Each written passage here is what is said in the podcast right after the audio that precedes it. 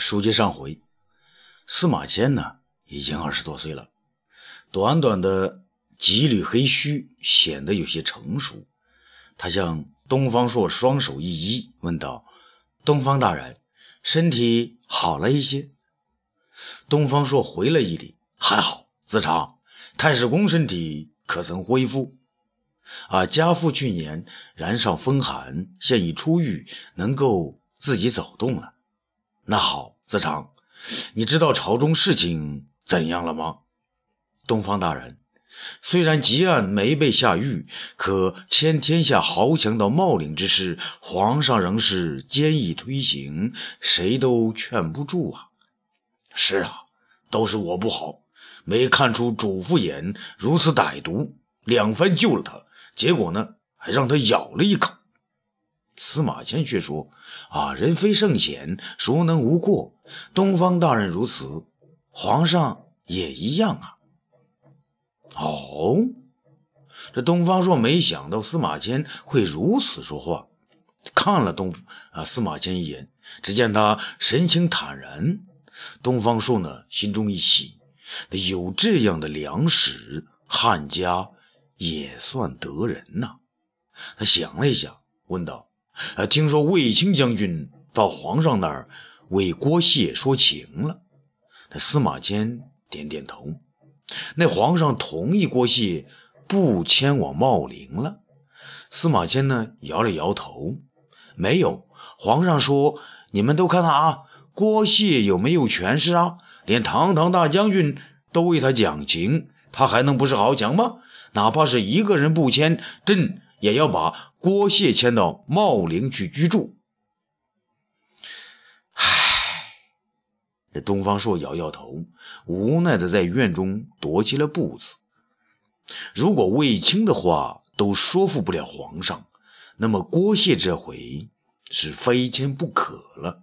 如果郭谢再坚持，皇上肯定会以此为借口惩治郭谢，挂印封金之罪的。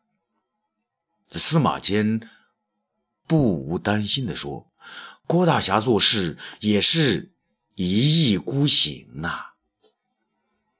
东方朔踱到院门边上，突然看到院子外面有马匹、行李和家奴，他不禁一愣：“子昌，你是不是要出门呢？”“啊，正是，东方大人。我父亲说，不能只读万卷书，还要行万里路，才能做好学问。”当好史官，子昌这次准备南下江淮，东去齐鲁。司马迁说：“好啊，我真想和你一道再做一次逍遥游啊！可是如今皇上被主父偃和李少君两个小人迷住，张汤又在一边为虎作伥，朝中风云迭起。东方朔身在何处，都是内心难安呐。”东方大人，呃，郭大侠那里，我想顺道前往，劝说他一番。司马迁主动请缨，东方朔眼中一亮，好啊，啊，正是我想求你前往的，请子长代我转告郭大侠，还是忍一忍，迁到茂陵吧，不然皇上震怒下来，不仅他的家小要颠沛流离，还会有更多的无辜为他而丧命的。那司马迁点点头，啊，我也是这么想的，请大人放心，子长定当劝说郭大侠前往茂陵。子长这就告辞，还请大人保重。司马迁走了，东方朔走到门前，看着他和仆人，还有一匹拉着一堆检测的马，心中翻起无限的感慨。这杜县郭谢家中啊，郭谢正在与霍云儿一道看着摇篮中的刚几个月的小儿子，互相的谈笑。家奴来报啊，启禀老爷，外边有个客人自称司马迁，要见老爷。司马迁，啊，快快请进。那郭谢忙说。司马迁风尘仆仆的走进来，进门呢便鞠躬。郭大侠，郭大人。恭喜你们新添贵子，郭信呢，急忙让座啊，多谢多谢。司马迁那只捏刀持笔的手摸起孩子呢，有点不太自然。在正式劝说郭谢之前，司马迁一边抚摸着孩子的脑袋，一边问候似的说：“啊，公子大名怎么称呼啊？”郭谢忙说：“子长，您太客气了哈，这小家伙是在我辞官回家后不久就生下的，因此呢，我就叫郭嘉。”司马迁坐下，刚喝一口水呢，就放下杯子说。大侠夫人，子长带来东方大人和魏大人的口信。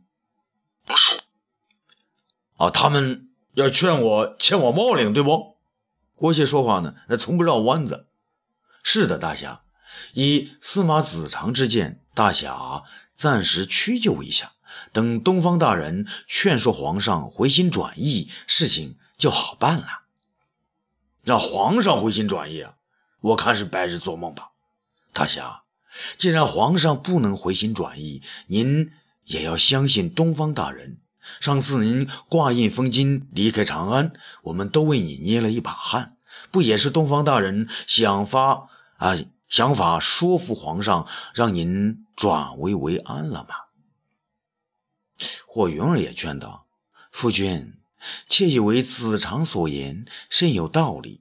我们现在有了孩子。”也不便四处奔逃，何必再让皇上怒上加怒呢？那郭谢想了想，点头说道：“啊，既然大家都这么想，夫人也同意，那我郭谢就顺从一次。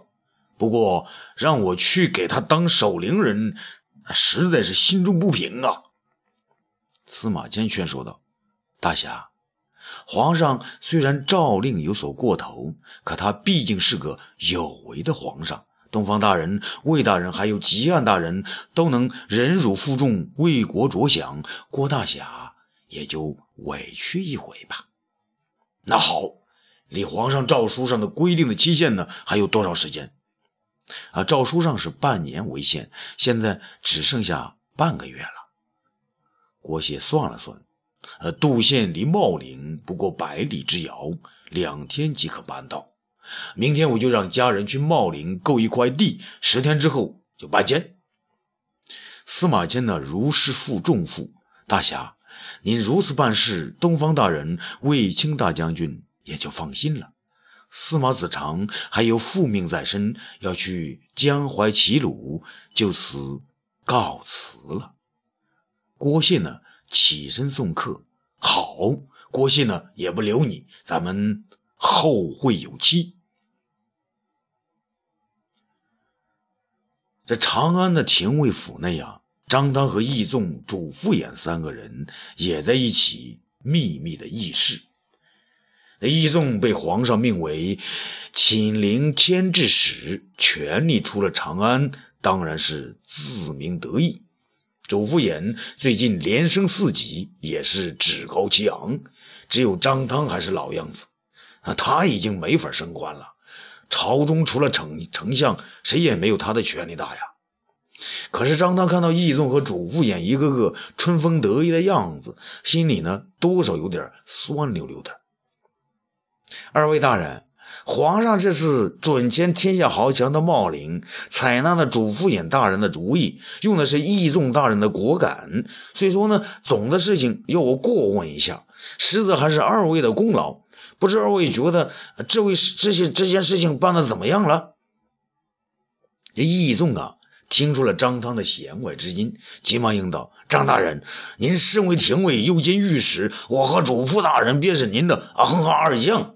义纵已经将那些迁到茂陵的豪强十家一组，称为甲，十甲再连成一保，选出保甲的头领来。”别看他们在外地啊横行霸道，来到茂陵的天子脚下，可就怪得多了。